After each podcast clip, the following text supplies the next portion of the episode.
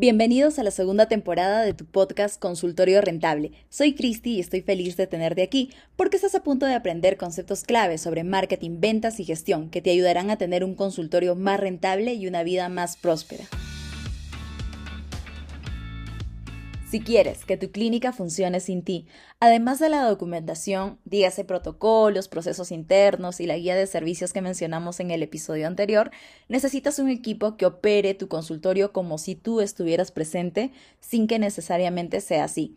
Y una pieza clave es tu asistente, en caso estés empezando, o su equivalente que sería el administrador en una etapa donde ya tienes un consultorio o una clínica establecida. En caso del asistente o secretaria, te recomiendo por favor no busques a personas que te cobren poco, no priorices únicamente el precio de la contratación. Piénsalo como una de tus mejores inversiones. Pero si es el caso que en este momento no tienes presupuesto, te recomiendo negociar un sueldo fijo más comisiones. En resumidas cuentas, esta persona se encargará de ayudarte a desarrollar tu cartera de pacientes, concretando citas de nuevos pacientes y la venta final de tratamientos así como también te ayudará a fidelizar a la cartera actual de pacientes que tienes. Por ello, necesita tener dos cualidades básicas. En primer lugar, una excelente comunicación, tanto oral como escrita. Y en segundo lugar, mucha, mucha organización, porque estoy segura que tendrá muchas tareas pequeñas y es importante que ella las pueda gestionar, porque si no, tú tendrás que seguir en la parte operativa. Y eso no es lo recomendable. Si ya hablamos de consultorios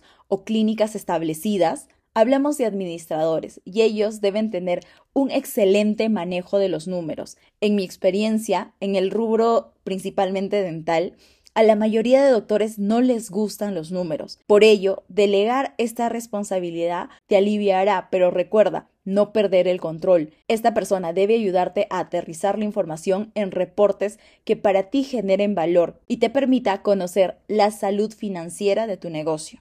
En el 2024 no puedo dejar de recomendarte que estas personas soporten su trabajo en un software que automatice parte de sus tareas operativas y facilite la organización del consultorio. Por ejemplo, en un momento crítico como es la rotación, ya sea de la secretaria o del administrador, si tienes un sistema en la nube, toda tu información va a estar a salvo y la próxima persona que se una también va a tener una ruta de trabajo. Incluso el proveedor del sistema podría darle una capacitación y esto te va a ayudar muchísimo en la parte de onboarding. Y si vamos un paso más allá de las tareas operativas y nos enfocamos en la parte de crecimiento, no podemos dejar de hablar del equipo de ventas. Yo te aseguro que todo negocio exitoso tiene un equipo de captación de clientes. En este caso, no puede ser distinto con tu empresa, porque recuérdalo, es una empresa. Entonces, ¿cómo es posible que no consideres un equipo de captación de pacientes. Nuevamente, hablemos de empresas en ambos estadios. Si estás empezando, te recomiendo una persona de marketing.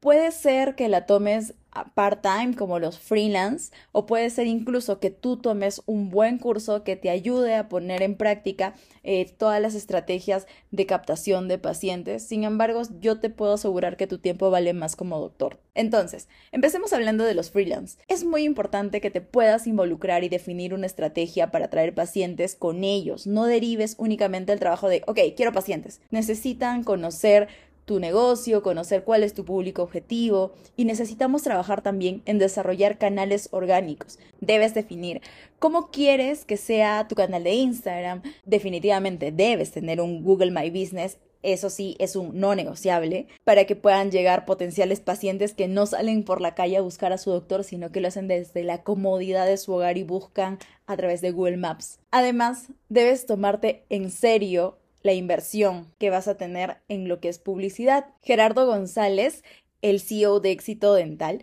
recomienda que empieces por lo menos con un 3% de tus ingresos destinados para la captación de pacientes. Recuerda que marketing no es solo marketing digital, existen también otras alternativas que te pueden ayudar a captar pacientes. Pero de eso hablaremos en el siguiente episodio. Bueno, vamos a hablar acerca de las clínicas que ya están establecidas. Ellas definitivamente deben, deben tener una persona full time de marketing, por lo menos una. ¿Esto qué significa? Tener una persona enfocada en creación de contenidos y gestión de publicidad. Es muy importante que la persona que vayas a contratar no sea una persona eh, junior. ¿Por qué? Porque va a gestionar tu publicidad. Y si tú ahorras en sueldo, te puedo asegurar que vas a terminar pagando su entrenamiento, pero con el presupuesto de publicidad. Recuerda que hacer publicidad es comprar pacientes, entonces no puedes dejar de hacerlo si quieres crecer. En palabras de Gerardo González,